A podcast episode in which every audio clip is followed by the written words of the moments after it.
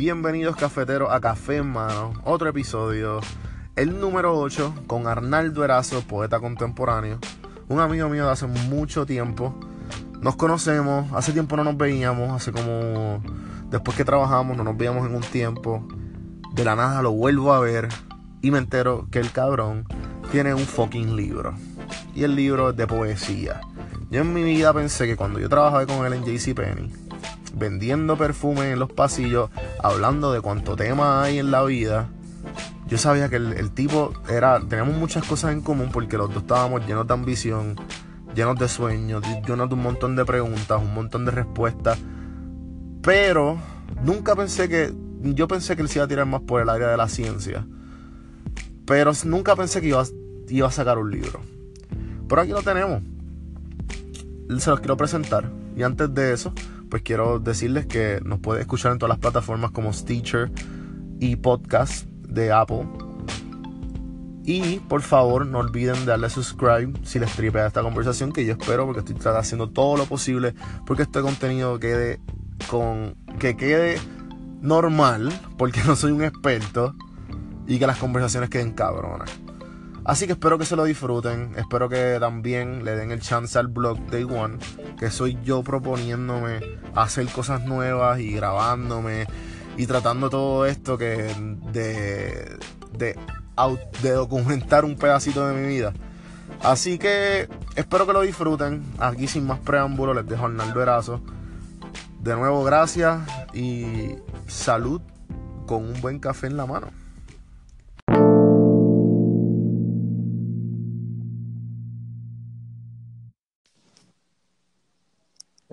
Estamos aquí.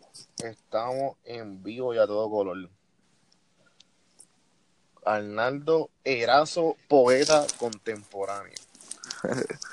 ya vi un mini intro de, de dónde nos conocimos y cómo después, tres años después, y tenías un libro y yo, ah, qué cool. sí, una transición muy interesante ahí, ¿verdad? Pues, pues nada, cuéntame, eh, ¿de dónde nos conocemos tú y yo? Para que el, público sepa tu, tu perspectiva. Bueno, nos conocimos trabajando hace varios años, no me acuerdo exactamente del tiempo, pero en JC Penney, en Plaza Las Américas. Vendiendo perfume en el pasillo. Nuestros, pues básicamente, nuestros primeros trabajos de juventud, yo diría. Literal. Todavía no sabíamos nada de nada. Estábamos ahí descubriendo lo que era. Creyéndonos que sabíamos. Ajá, descubriendo lo que era la adultez. De trabajar y trabajar. Y ahí pasaron muchas conversaciones muy interesantes de, visiones futuras y de los sueños que teníamos cada cual. Y aquí nos encontramos ahora. ¿Hasta dónde hemos llegado? Yo tratando de ser podcastero y bloguero y ya tú eres poeta así. Y premiado.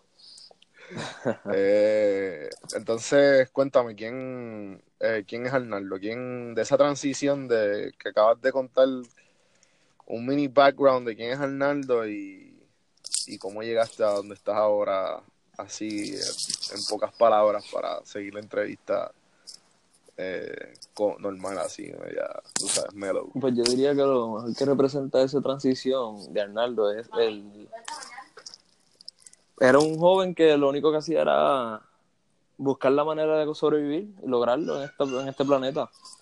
Y tan pronto que entendí que el conocimiento era, pues como quien dice, lo que me iba a dar esa oportunidad de crecer, pues me fui de lleno a eso y me fui a leer, a estudiar, a simplemente buscar información por todas partes, de verdad, es lo único que te puedo decir. Nada especial, Arnaldo no es una persona que tiene nada diferente a otra persona, sino pues un, unas ganas este que no se puede satisfacer, una gana de, conocer y de conocimiento que, que no se puede llenar por ninguna parte y sigo buscando y buscando hasta que pasan las cosas, verdad. Sí, el, el, hambre por, por, por, el conocimiento. Exactamente. Así de simple yo lo describiría, ¿verdad? Esa, esa transición. Okay. Y, entonces, ¿quién es Arnaldo y, de, dónde, de dónde sale Arnaldo? Ya, pues Arnaldo sale de un barrio de Bayamón, bastante humilde. eh, unos comienzos un poquito, no difíciles, sino creo que nos pasa a todos los seres humanos que nos encontramos en una etapa en la juventud que no entendemos nada de nada, realmente, porque no, en el sistema educativo no nos enseñan nada de la vida, sino son cosas teóricas. Y de, de, repente nos tiran a este mundo a los 18 años y digan, pues sobrevivan, sin ningún guía como tal realmente de cómo hacer las cosas ni cómo funcionan las cosas. Y de ahí pues uno se, se auto, bueno, uno se crea, uno se, se construye uno mismo. Este, en todo ese proceso cogiendo muchos cantazos, cogiendo muchos golpes, equivocándose un montón de veces. Pero yo creo que lo más importante es si no te mantienes caminando. cuéntame, cuéntame eso de equivocarse muchas veces. como tú de... Porque para tú decir eso, tú, tienes que ser una persona que reconoce el, eh, lo, la importancia del, de cometer el error pero como tú me estás hablando, ya tú me estás diciendo que como que ya tú sabes el valor que es fallar para utilizar ese eso que, falló, utilizarlo como conocimiento y como crecimiento. Definitivamente. ¿Cómo fue, fue ese proceso de tú, de tú encontrarle valor a todo eso, todos esos momentos? Pues más bien, yo no diría que es encontrarle el valor, sino que es algo totalmente necesario y natural, por decirlo así, porque cuando vamos por la vida tanteando a ojos cerrados, como quien dice, con la luz apagada, estás destinado a chocarte con las paredes porque no estás viendo por dónde vas, no tienes esa información, no tienes el conocimiento. Eso vas a encontrarte con paredes todo el tiempo y vas a chocar con ellas y vas a sentirlas con las manos y vas a seguir buscando el espacio por donde pasar. Y eso así es que yo veo lo, lo que es el fracaso o cuando te equivocas. Es algo que está destinado a pasar. ¿Cuántas veces? Eso ya depende de, de dónde comenzaste como persona, pero todo el mundo está destinado a fallar definitivamente. Y cuando uno entiende eso, es la mejor manera de entonces seguir adelante y no quitarse, porque eso es lo que hace que mucha gente se quite, es fracasar y fracasar y fracasar y no entienden que eso es parte del proceso y piensan que entonces no es para ellos. Sí, sí, prefieren la comodidad que, que que el hecho de, del miedo de fracasar. Es una de las cosas que no, que no, como nuestro, bueno, que, a muchas personas lo, es el fuel, tú sabes, ese combustible que te dan ganas de, que uno no reconoce, que después de uno empieza a reconocer que hay estos miedos y uno poco a poco va reconociendo esas emociones y como que dependiendo de la, em, cuando uno las va reconociendo uno va cogiendo eh, un poco más de dirección dependiendo a dónde vaya, a dónde uno quiere llegar o lo que uno se proponga, exacto, cualquier meta. Ok, entonces me dijiste que saliste de Bayamón. Tuviste un comienzo no difícil, pero tampoco fácil. Y entonces, ¿entraste a universidad? Empecé en la universidad, pero pronto decidí pues no continuar con los estudios, porque ahí entré a una etapa en mi vida que eh, estaba más influenciado por el... Yo pienso que en esa etapa de mi vida estaba bien conectado a lo que era la información de encontrar el sistema. No me gustaba cómo se hacían las cosas en el sistema, lo que significa, lo que implica, lo que te hacen creer en el sistema educativo y decidí pues tomar mi riesgo de irme por mi cuenta y no seguir esa ruta convencional que todo el mundo te dice que tienes que estudiar y conseguir una profesión y es la única manera de conseguirla. Y yo siempre era un poquito rebelde en ese sentido y no me gustaba sentir que me estaban dirigiendo por la vida paso por paso a qué hacer en la vida. No me gustaba esa sensación de que, que me dieran un manual y yo seguir paso a paso para entonces lograr tener una vida. Y no me gustó. Y entonces me fui por mi cuenta, para estudiar. Y de ahí fue que caí en, trabajos comunes para sustentar mi vida. Y luego poco a poco fui descubriendo pues el lado artístico como tal y eh, escribir y empezar por la antes que, antes, antes que entremos a eso, entonces, antes, eh, ¿a qué universidad fue? me imagino que en Bayamón. No, eh, primero comencé en el Turabo. Eh, fui allá para con el propósito de jugar deportes y, y desarrollar. Sí, tú jugabas básquet, ¿verdad? Exacto, yo jugaba deportes. No básquet solamente, jugaba baloncesto. Sí, eh, hacía pisticampo, pisticampo, hacía todo un poco, eso así. Entonces, ¿y, estudiaste en una escuela pública o privada? en la high school fue una escuela pública, en la de la Rolón Fuentes, en Toalta. Alta. Ajá. De ahí fui ¿Tanto al... alta? Sí. No, ok, no sabía. Ahí fui al Turabo. Y del Turabo luego me cambié para la Interamericana de Bayamón.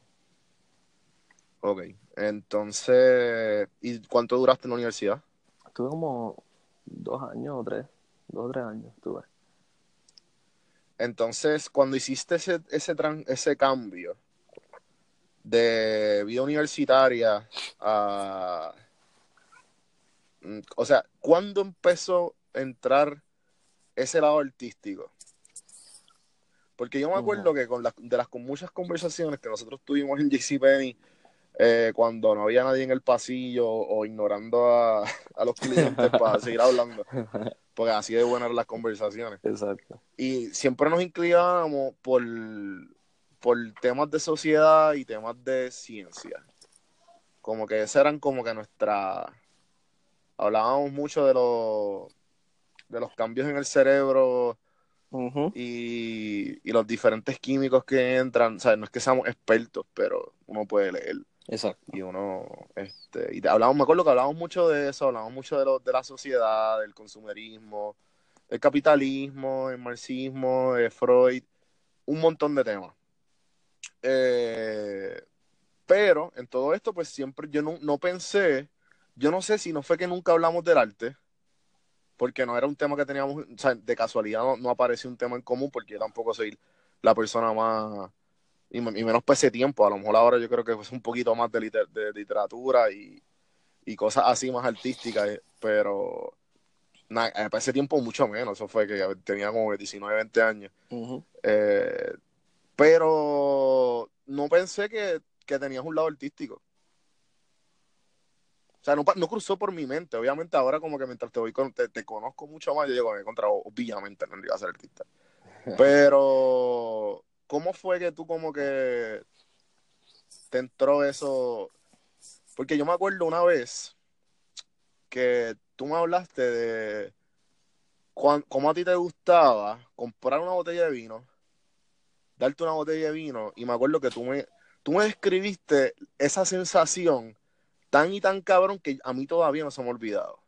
Me acuerdo que tú ah, me compré la botella de vino, la abrí, le saqué el colcho, lo olí, me imaginé cómo, cómo estaba en el campo, cómo se, hacía todo ese proceso de, fertilización, cómo la pasaban a los barriles y los barriles la pasaban a la botella. Yo me dije todo eso y me, de eso. y, me, y, me, y, me lo y me lo tomo y me voy en estos viajes de, de todo. Cabrón, y yo me acuerdo de esa descripción y yo dije, yo no, ahora es que yo digo, ya este cabrón claramente es escritor. Porque, loco, yo no me, ¿sabes? Sinceramente, eso nunca se, nunca se me fue de la cabeza. Sí, esas son las experiencias sensoriales que, que, sí, sí. que me llevaban a... Sí, porque ese, es el punto, de, de ahí nació mi, mi, mi, parte artística. Y era, eso siempre estuvo, yo pienso, porque eso vino más de mi observación, de cómo yo soy como persona, cómo observo las cosas, y me gusta siempre este, ir más adentro, más profundo de todo lo que veo. No me gusta dejar las cosas en la superficie. Y siempre también escribía, lo que pasa es que nunca lo expresaba a nadie, ni nada por el estilo. Era algo pues bien privado, bien personal. Y de ahí, cuando hice esa convergencia de esos dos mundos, de la observación mía y traducirlo a lo que escribía, eh, y pasaron varios años y una vez me encontraba en San Juan, entonces entró al Poets Passage, que es un lugar que básicamente se convirtió en mi hogar por los próximos dos años de mi vida. Este, entré una vez ahí y nada, ahí estaban haciendo poesía, recitando poesía en vivo y yo me senté a escuchar.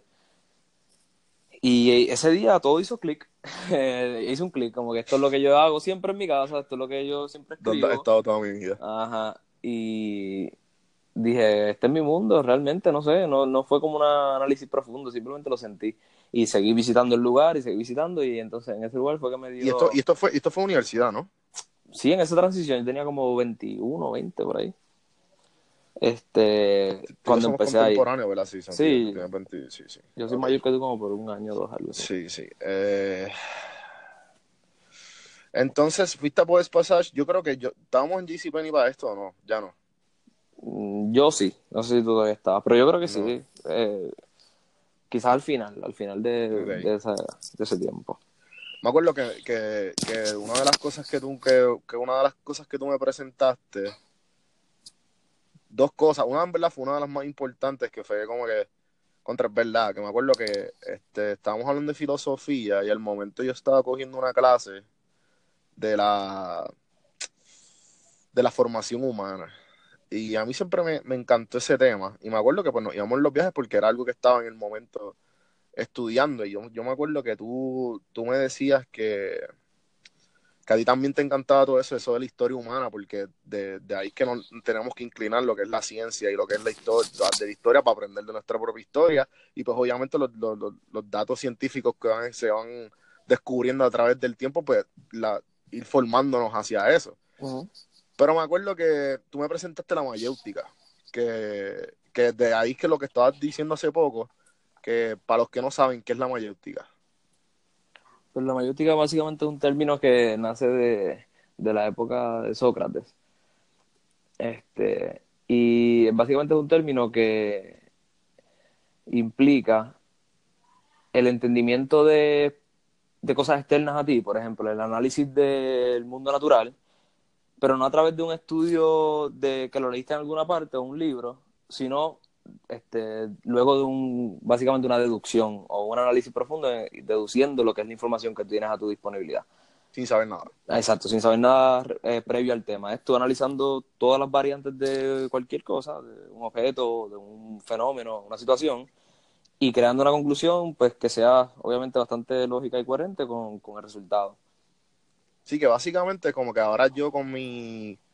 O sea, ahora, con, eh, ahora yo le puedo decir que es como un reverse engineering, que para ese tiempo yo no sabía ese término. Exacto, algo así.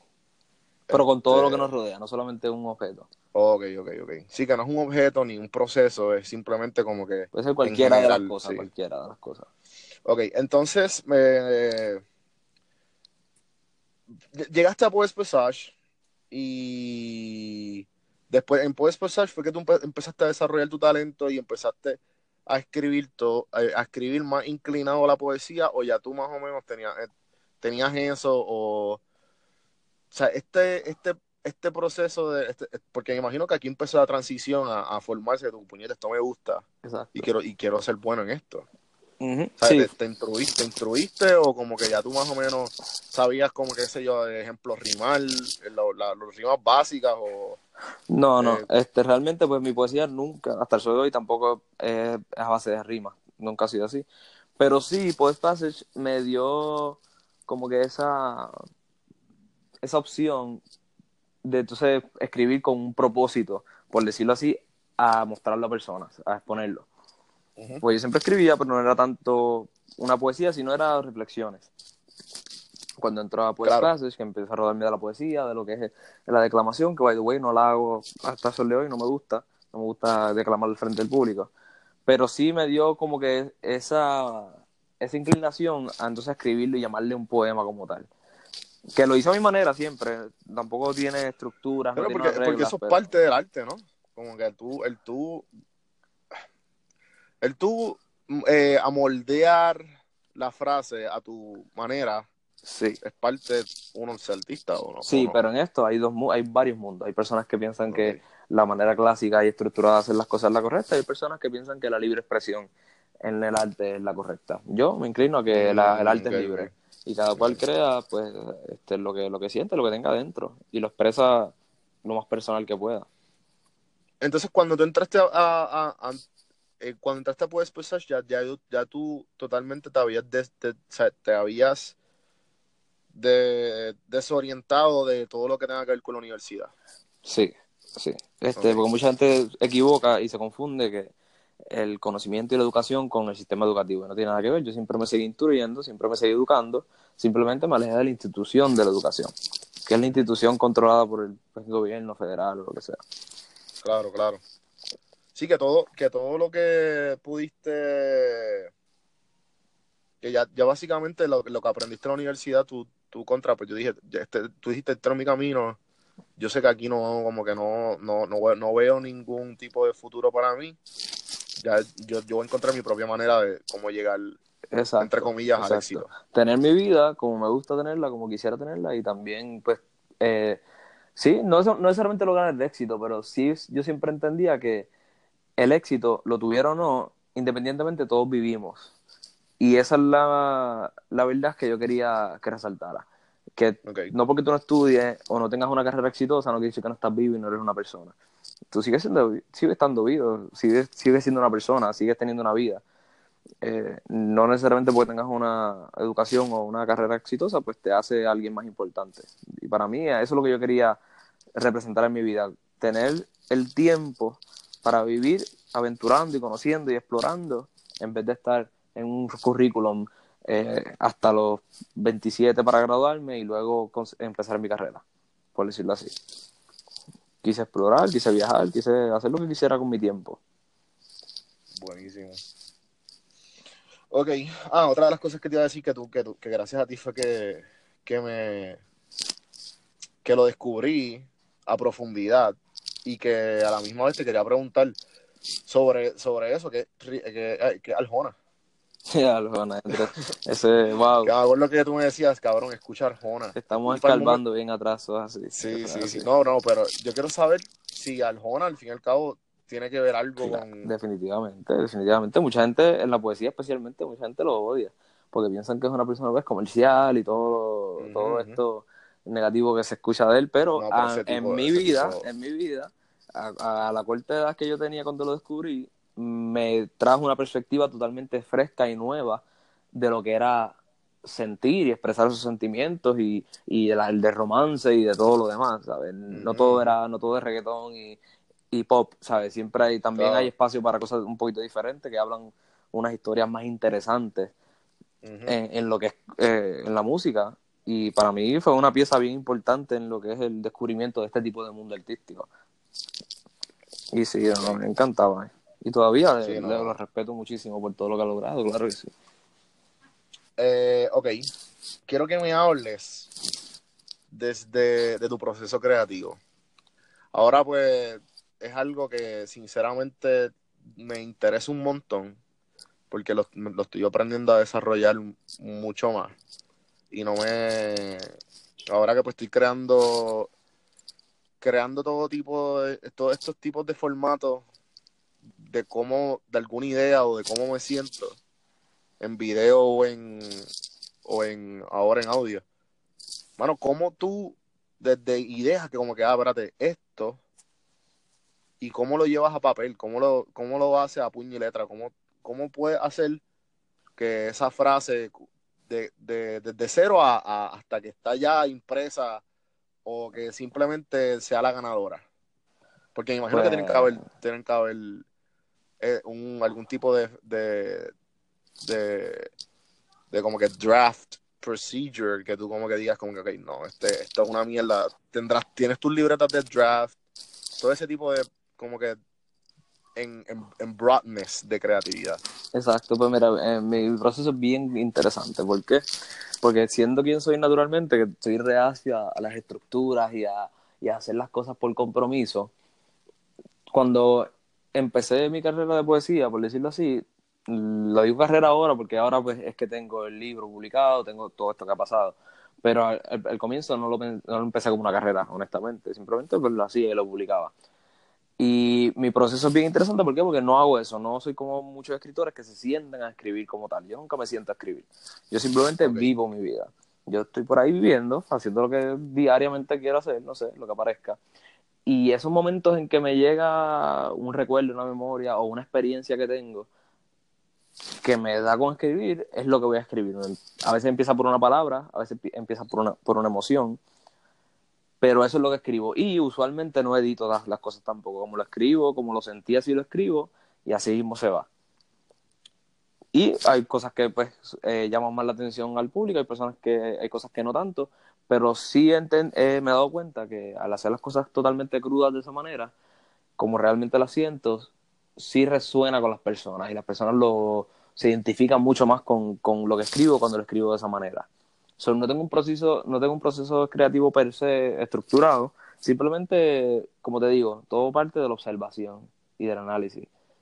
Observo mucho mi vida, todo lo que pasa en mi entorno, y cada vez que pasa algo interesante que me inspira a escribir algo, pues eso es lo que se va, eso es lo que escribo. Okay. Es bastante simple, es bastante, eh, como te digo, bien diferente, no, no conlleva una estructura, o no te puedo decir más nada que no sea. No, no, no, claro, claro. Tú, tú, la realidad. Sí, no, te, entiendo, te entiendo. Entonces, y para. y para llegar a ese proceso creativo, ¿cómo, ¿tienes algún tipo de inspiraciones en cuanto a música, escritores, eh, gente que gente que, te, que lees y te inspire? No sé, ¿qué inspiraciones tienes cuando vas al, momento de crear? Honestamente. Una copa de vino, una cerveza, un cigarrillo. La mujer. La mujer. La mujer, sí. La mujer siempre es inspiración, siempre todo lo que escribo nace de un intercambio o una experiencia que paso con una mujer. Eso, eso siempre ha sido, cuando en mi libro se nota, está por todas partes, desde el principio hasta el final, está la evidencia de, esos trazos y esos caminares y esos andares míos. esa es mi inspiración realmente. Ok, ok. Eh, entonces, y el, y el estilo, igual lo mismo. En cuanto a estilo de estilo de escritura, la mujer. ¿Cómo es? Repite eso. O sea, que el estilo de escritura, ¿cómo te más o menos a quién te tú crees que se parece más o quién es en persona? Contra, no puedo decir que se parece a alguien porque cuando tú buscas mi poesía tiene un lenguaje bastante coloquial a lo que es contemporáneo conmigo, con nuestra época. So, no puedo decirte, pues mira, pues, leía a Neruda y esa es mi inspiración porque no sé, no vas a ver una, una similitud porque realmente no escribo con sus palabras, no escribo eh, en su época, simplemente como escribo con lo que veo, ¿sabes? Y lo que vivo y utilizo mi lenguaje, utilizo mi lenguaje, no, no trato de hacerlo escuchar bonito, ni ponerlo más, más culto, ni un poquito más elaborado, ni nada por el estilo Simplemente es que, como te digo, lo que hace buena mi poesía no es cómo la escribo, es la experiencia que viví, de donde nació. Eso es lo que hace que a la gente le guste, que es una experiencia real y se siente, tú la puedes sentir a través de cuando la lees.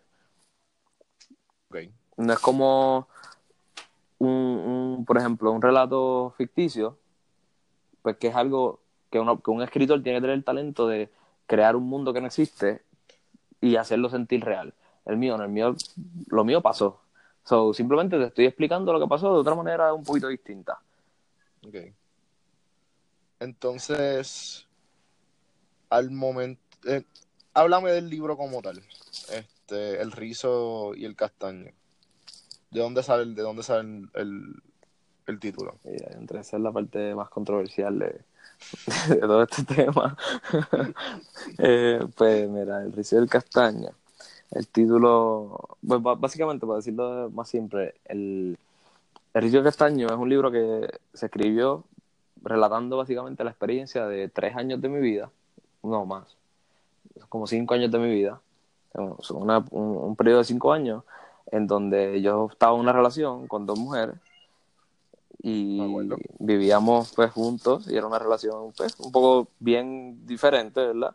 A lo que la gente está acostumbrado, pero sin, pues, no obstante era mi relación. Y nada, esa una relación polígama. Exacto, exacto. So, ese, ese libro fueron poemas que yo recopilé de todo ese tiempo viviendo en esa situación. So, en el poema se encuentran altas y bajas, de todo un poco, mucha pasión, mucho romance, muchos, muchos sentimientos real y bien crudos. Son 45 historias. 45, eso es así. Y de ahí nació el libro y el título. Pues obviamente el rizo y el castaño habla de dos características de las mujeres. Este. Que nada, que son el, corazón de ese libro. Sí, me acuerdo que ese era uno de los temas más. Cuando, porque el momento de que tú y yo conocernos, tú estabas empezando, yo creo que esta relación. Sí, así que después de, de, tres años después, como que, ah, sí, qué cool, tienes un, tienes un libro. Ahora, entonces, háblame de eso, ¿cómo carajo se hace un libro? Pues yo no sé, porque hasta el sol de hoy yo no sé si lo hice bien o no. el punto realmente es así, como te digo, y ahí es donde viene el tema que tú hablas mucho sobre lo que estás haciendo ahora, que es intentando cosas nuevas y sin saber cuál va a ser el resultado, pero pues simplemente te tiras hacia ello y te lanzas hacia, hacia hacerlo. Pues el libro fue de la misma manera yo nunca planeé escribir un libro, simplemente recopilé esos poemas individuales que tenía en todo ese tiempo y pues dije voy a ponerlos juntos en un libro porque ya también mucha gente me lo estaba pidiendo Ya por ese tiempo yo estaba un poquito más envuelto en lo, en lo que era el mundo de la literatura y del arte en Puerto Rico. Y pues personas, muchas personas me leían y me seguían. Y se sintió como necesario hacer ese, dar ese próximo paso. Fue mucho tiempo, viste, esto es un poco personal, como que fue mucho tiempo después de la relación. Eh, o ya tú más o menos durante, durante el proceso de esta relación totalmente rara para el ojo público, Exacto. como que fue durante todo este proceso que tú ya tenías esta recopilación de historias, de momentos, de sentimientos encontrados, que la tenías ya o fue como que en un momento como que justamente algún, después de la relación que tú como que decidiste, pues fue que tengo que sacarlo de alguna manera y voy a escribirlo todo lo que pueda. Eh, no, ya yo tenía todo escrito durante la relación. La decisión de hacer el libro pues, fue después. Ok, ok. Fue después. Sí, porque me imagino, estás compartiendo una gran parte de tu vida. Sí, bien Que personal. Y, De eso, sin- eh, y, de, y de eso trata, viste, de las cosas que he visto, que he leído. De eso trata ser un escritor, como que tú plasmar lo que sientes en puño y letra. Eso es así. Y ser bien crudo y bien honesto con las personas a tu manera, obviamente, porque no es no es una no es una crónica ¿A qué, te, como a qué tal. te- a qué te refieres bien crudo y honesto? Que uno, O sea- lo- eso es lo que me gusta de la poesía, que uno puede decir la verdad, pero de una manera un poquito diferente. Exacto. O, o jugando con las palabras un poquito para que no sea una crónica y lo digas pues tal como que tal y como pasó. Pero Ok. sí, sin embargo, si tú lees y te y te sumerges en la lectura, vas a ver que todo está dicho ahí. Todo está expuesto, Ujú. ¿entiendes? So, eso es lo que prefiero que es crudo y honesto, porque dice la verdad. Simplemente no es tan fácil captarla como un como una crónica. Decirte, "Ves, mira, pasó esto y esto y esto, así uno, dos y tres. No. Es un poquito más divertido de esa manera también. Entonces tú y yo ayer para planificar esta, para cerrar esta entrevista en el sentido de que como que se iba a dar hoy, eh, me dijiste algo bien importante que fue, fue del- del- de lo que uno piense de uno mismo. Que me acuerdo que él estaba contando que como que todavía siento que el- mi contenido no es lo que yo quiero. Y tú me hablaste, cuando tú empieces a ver, eh, ¿te acuerdas de la conversación? Sí, sí, claro, me acuerdo. este, cuando tú empieces a ver, cuando tú cambies tu perspectiva de ti mismo, te vas a dar cuenta que, que todo cambia. Puedes como que dar tu punto de vista o, abundar un poquito más de lo que estoy hablando. Claro, claro. Pues, eh, por ejemplo, en este mundo, pues que cada persona que hace o intenta hacer cualquier cosa, no hay tal cosa que separe un principiante de un profesional, excepto como la persona se representa o, o se expone ante la gente. Y cuando tú te visualizas como una persona que sabe lo que estás haciendo y seguro de ti mismo, así mismo las personas te van a- a percibir. Eso es lo que van a percibir de ti, porque es lo que tú estás dando a conocer de, de ti. Eh, y eso se, se, se, se simila a cuando estamos hablando de la poesía, por ejemplo, de- o en tu caso lo que estás haciendo los podcasts, que cuando uno empieza como amateur o como principiante, a cuando ya eres un profesional o experto, no hay una transición clara ni unas líneas bien marcadas de la, que- de la diferencia entre uno y el otro. Simplemente es cómo tú te estás viendo y cómo te representas. Esa es la única diferencia. En mi caso, pues yo empecé a ver la transición cuando empecé a escribir y yo escribía, escribía, escribía sin pensar en el resultado hasta que un día estoy en un puesto de gasolina echando, o sea, estoy en un puesto de gasolina y sale una persona corriendo del puesto de gasolina que yo ni conocía en mi vida. Ah, Arnaldo, tú eres el poeta, tal, y esto y lo otro, mira, un autógrafo. Y de ahí empezaron a pasar esas cosas. Y eso pues te llena de confianza y de seguridad de lo que tú Sí, estás haciendo, está dando los resultados. Y cada vez pasaba más y más y más. Y ahí pues la transición no era clara, no era como, no es como una estampa que te dan que te dicen, ok, oficialmente eres profesional. No, o sea, Sí, eso sí, no existe. Es una transición tú que tú, no la puedes ver a menos Es que como la un entiendas. switch dentro de ti que tú dices, ah, Exacto. Pero, eh, automáticamente. pero ahí diste en el clavo, eso pasa dentro de ti, no pasa con las personas. Y eso es básicamente es la conclusión de esa conversación. Es que pasa dentro de ti. Claro, claro. Que eh, nada, en verdad lo necesitas escuchar. Siempre es bueno tener a alguien que te que te ayude en estos momentos de cuando uno está empezando en algún cualquier tipo de proyecto uno es bien sensible a la crítica en cualquier tipo de manera, pero a la misma vez uno va moldeándose a cómo percibirla. A mí, por lo menos, cuando yo empecé a recibir crítica fuerte, ah, no fuerte, yo la veía fuerte, pero en verdad mi primera experiencia de la crítica fue con PR sin filtro. Ok. Ya obviamente, pues ya yo estoy mucho más amoldeado. Y pues ahora pues la sé como que, si, si, si yo estoy viendo que la crítica es muy, que no está muy constructiva, si yo veo que es un hater, como dicen por ahí, Ajá. Yo le picheo, yo ni le presto atención. Claro. claro. Pero si yo veo que a la persona le gusta, no me importa qué tipo de emoción sea, porque se le nota en la voz, se le nota en los ojos, se le nota, si te están mirando, te están hablando contigo de, la, de, de X o Y razón, se nota que, que es de verdad y ese tipo de confianza, uno, uno tiene que aprender a auditar qué tipo de crítica tuvo uno acepta para uno acepta y uno va moldeándose en cuanto a dependiendo de si es constructivo o no que no tú sabes. Definitivamente. Y, y nada eh, entonces no y al, antes de... que termine ese punto es algo bien importante que también hablamos ayer que las críticas constructivas los consejos si hay algo que yo aprendí sobre eso es que todo eso es relativo totalmente. Sí, definitivo. Hasta las, hasta las, eh, las críticas constructivas también son relativas. ¿Por qué? Porque la persona que te da un consejo o una crítica constructiva, lo que está diciendo es, mira, a mí me funcionó de esta manera. Pero no necesariamente a ti te funciona claro. de la misma manera. Sí, ¿Entiendes sí, lo que te quiero decir? Sí, sí, sí. sí. Entiendo lo que tú dices, que si hay personas que vienen con una buena intención hacia ti y hay personas que vienen con malas intenciones, los dos existen. También, Pero también. como tú tomas las cosas, es totalmente relativo porque quizás lo que le funciona a él no te funciona a ti, aunque vino de una buena intención, ¿entiendes? Y eso, eso me ayudó mucho a, a aprender a, a, auditar todo eso cuando, cuando descubrí el meditar. Ah. El meditar a mí me, me ayudó un montón porque es como que tú básicamente auditar tus pensamientos, que eso, eso no, no, no, no, nunca lo hace. Claro, es algo tan, tan y tan importante que la gente pocas las personas que lo intentan y lo practican. Y es algo tan esencial para la vida que sí, yo descubrí. Sí. No, no, no, yo leí, ah, yo, yo lo sinceramente lo, lo, descubrí hace unos años atrás y lo estoy volviendo a practicar, así no lo practicaba. Pero el libro, el libro que a mí me abrió la mente para eso fue, un, se llama Wake Up de Sam Harris okay. eh, y es Spirituality Without Religion. Y yo creo que tú lo leíste porque te lo recomendé. Uh -huh. Y este, buenísimo. A la gente que no está escuchando y le interesa, pues. ¿Y has meditado? ¿Te ha funcionado? ¿Qué piensas? Todos los días, todos los días medito. Desde que lo descubrí hasta el sol de hoy me he mantenido meditando? ¿Cuánto, cuánto es lo, cuánto, ¿Con cuánto empezaste y con, por cuánto vas ahora? Pues más o menos siempre eh, medito como de 10 a 15 minutos. Tampoco soy una de las personas que me siento a estar una hora. No, no, definitivo, definitivo. De que lo he hecho, lo he hecho. Esos son gurús de puñetas. Claro, y lo he hecho, también he estado hasta una hora, pero realmente lo que más lo hago son 10, 15 minutos.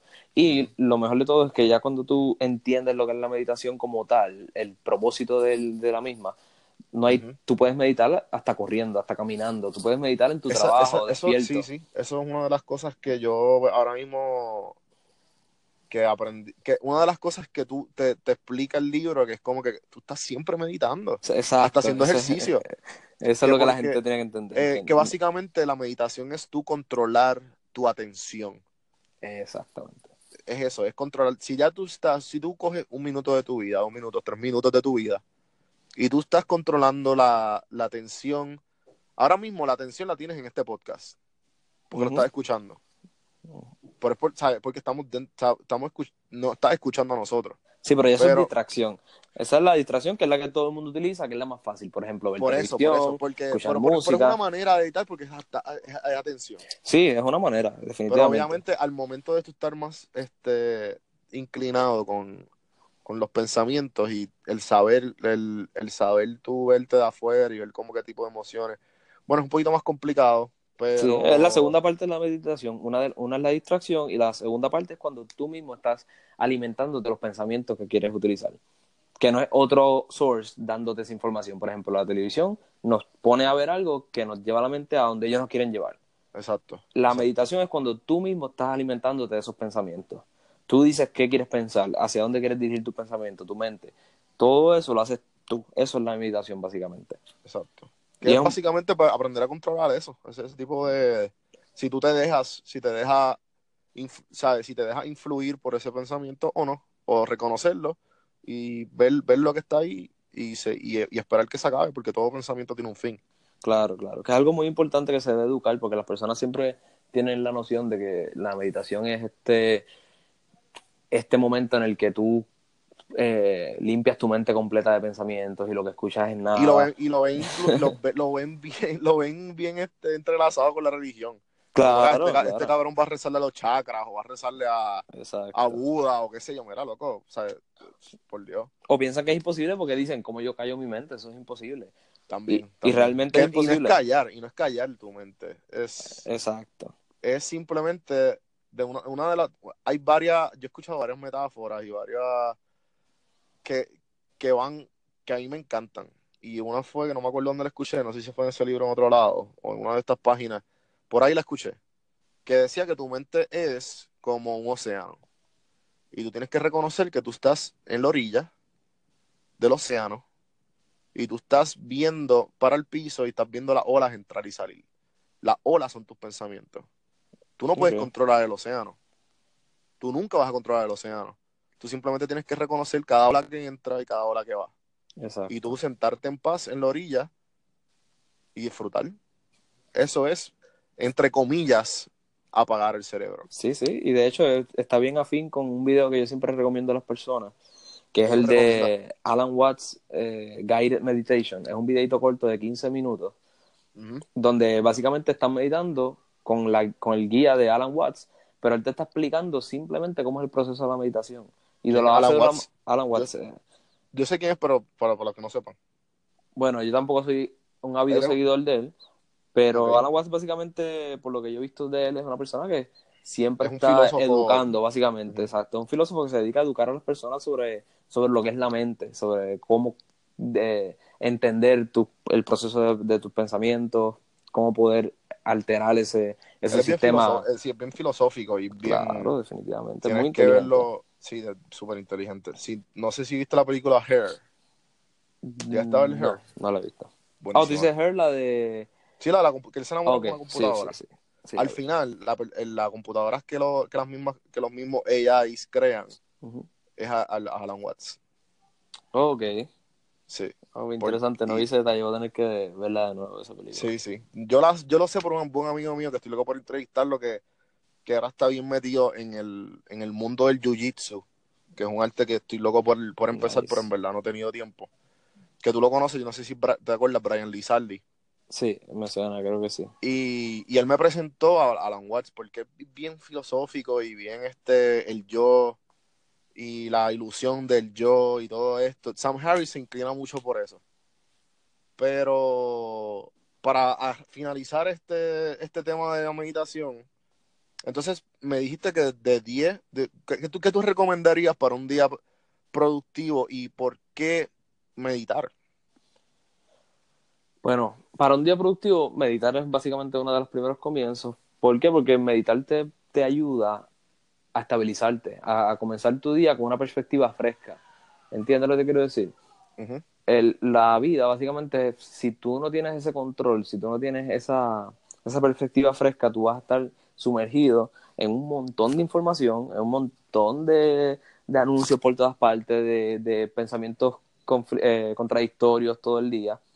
Y si tú no tomas un tiempo para centrar tu mente y, te, y, y básicamente tocar base con lo que tú quieres lograr, con tu paso a paso, con tu camino, te vas a perder, te vas a perder en este mundo. Porque el mundo ahora mismo, si tú te pones a ver, desde que tú te levantas y sales de tu cuarto, lo que hay afuera de ahí es un bombardeo de información que cada cual te está jalando para una perspectiva diferente, para un propósito diferente. Y la mayoría va a ser para consumir. Todo es anuncios, anuncios, anuncios, compra, compra, compra, compra, compra, compra. Y todo está diseñado para intimidarte, para, para que te asustes, para que tengas miedo, para que te confundes, te trabajan con tus inseguridades. Y si tú no tienes ese control de ti mismo y esa certitud en tu mente, vas a perderte en el mundo.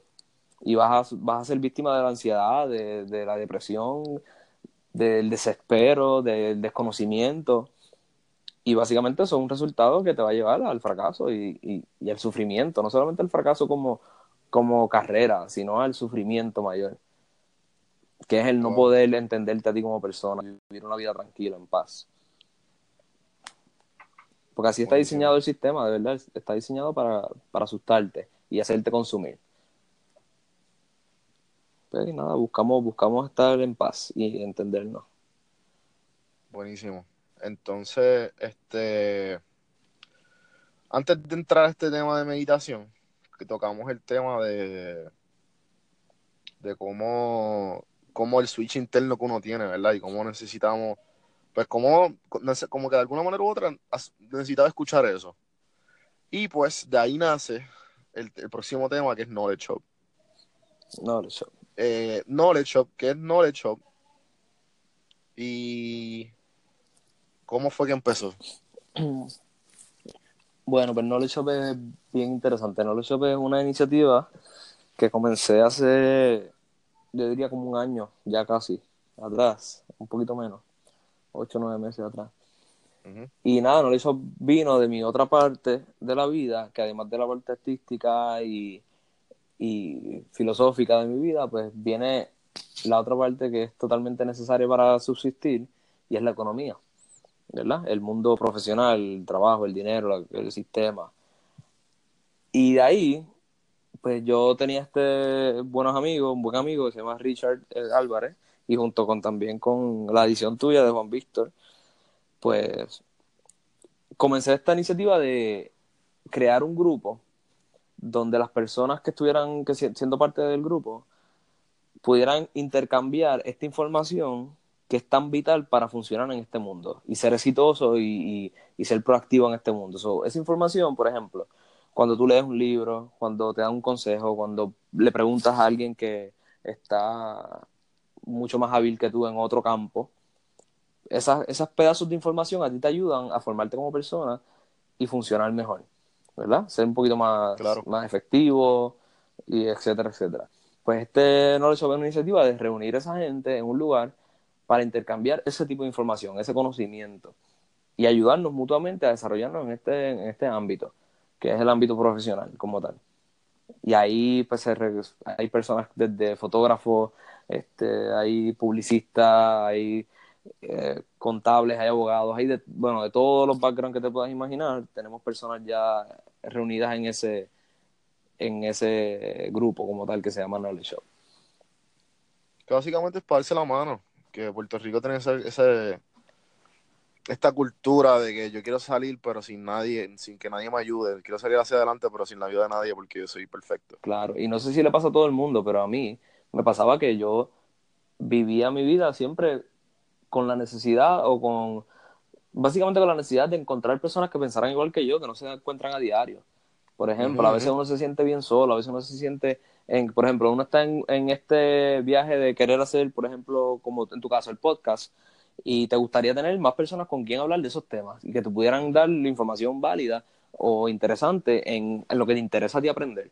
pero la realidad es que en el día a día tú no vas a encontrar esas personas a menudo.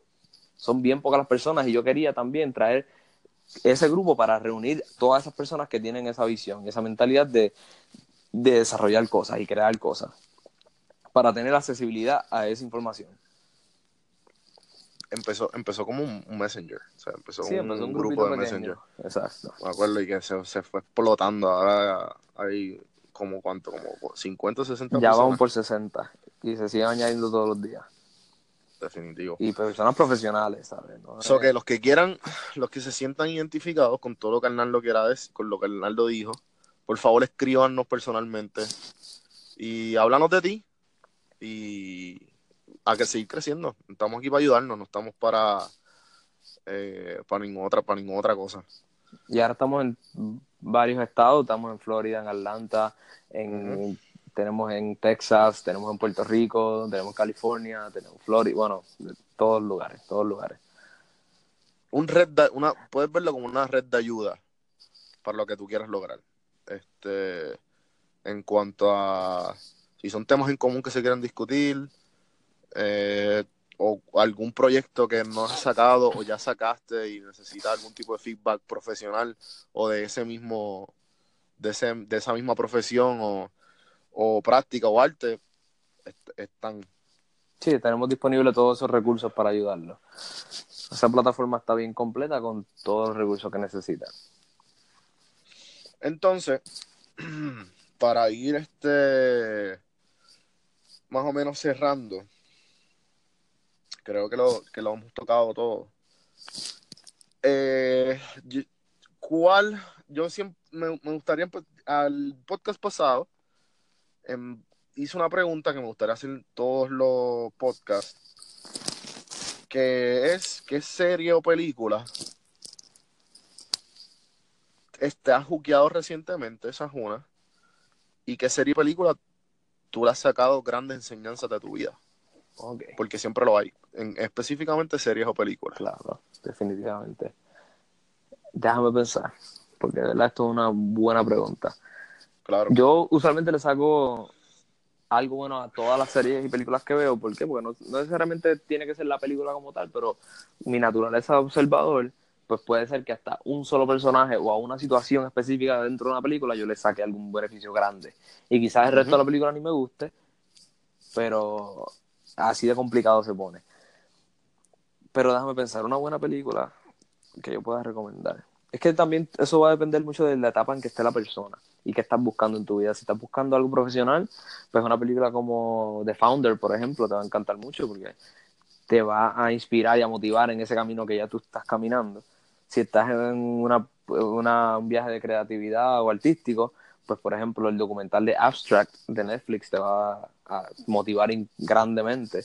So, todo va a depender, todo va a depender. No te puedo dar una contestación específica, pero esos dos me llamaron mucho la atención. Te, te trabaja la, lo que es la motivación en lo que es el arte y también los negocios, el de, como The Founder.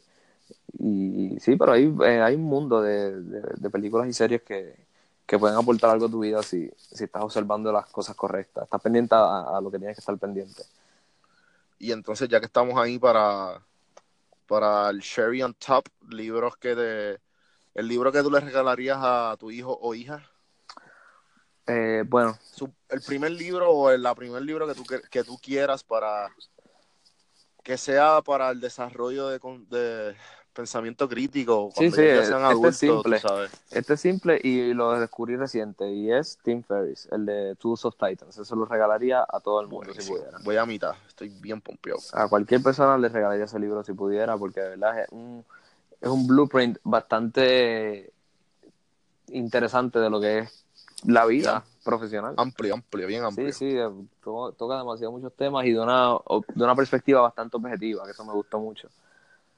¿Y, ¿Y, qué es el libro? Para, como que para, Pues básicamente Tools of Titans es un libro de Tim Ferriss y él es, él lo que hace es recopilar más de, yo te diría como 100 entrevistas que él le hizo a, a, personas exitosas alrededor del mundo, desde millonarios, billonarios, este, dueños de empresas multibillonarias, y él hace entrevistas a cada una de esas personas y le pregunta pues cómo ellos, cuáles son sus estrategias de la vida, cómo ellos viven su vida para que, y qué les recomiendan a las personas para ir desarrollándose como esos seres humanos exitosos.